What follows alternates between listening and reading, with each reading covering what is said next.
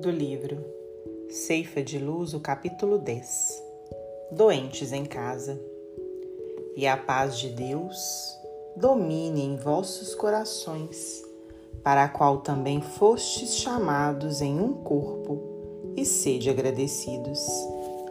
Paulo, Epístola aos Colossenses, capítulo 3, versículo 15.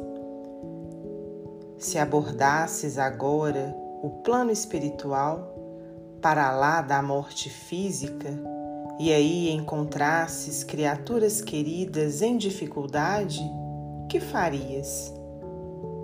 Aqui, talvez surpreendesses um coração paterno em frustração. Mais além, abraçarias um companheiro ou um associado, um filho ou um irmão, carregando o resultado infeliz de certas ações vividas na terra. Que comportamento adotaria se as leis divinas te outorgassem livre passaporte para as esferas superiores, facultando-te, porém, a possibilidade de permanecer com seres inesquecíveis em tarefas de amor? De certo estarias a decidir-te pela opção insopitável. Não desejarias compartilhar os céus com a dor de haver abandonado corações inolvidáveis à sombra transitória a que se empenharam com os próprios erros. Reconhecê-los-ias por doentes reclamando proteção.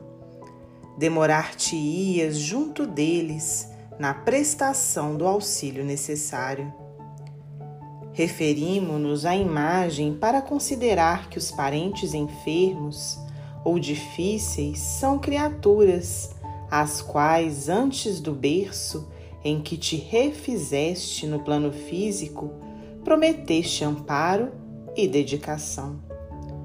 Nascem no grupo familiar, realmente convidados por ti mesmo ao teu convívio para que possas assisti-los no devido refazimento.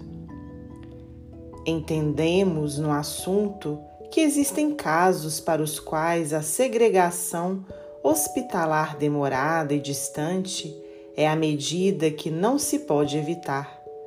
Mas se tens contigo alguém a quem amas e ergue-se por teste permanente de compreensão e paciência no instituto doméstico, não afastes esse alguém do clima afetivo em que te encontres, sob o pretexto de acerenar a família ou beneficiá-la.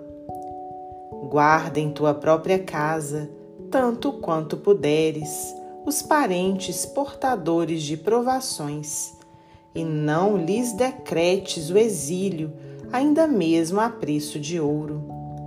Apoia-os qual se mostrem, com as necessidades e lutas que lhes marcam a existência, na certeza de que todos eles são tesouros de Deus em tarefas sob a tua responsabilidade ante a assistência e a supervisão dos mensageiros de Deus.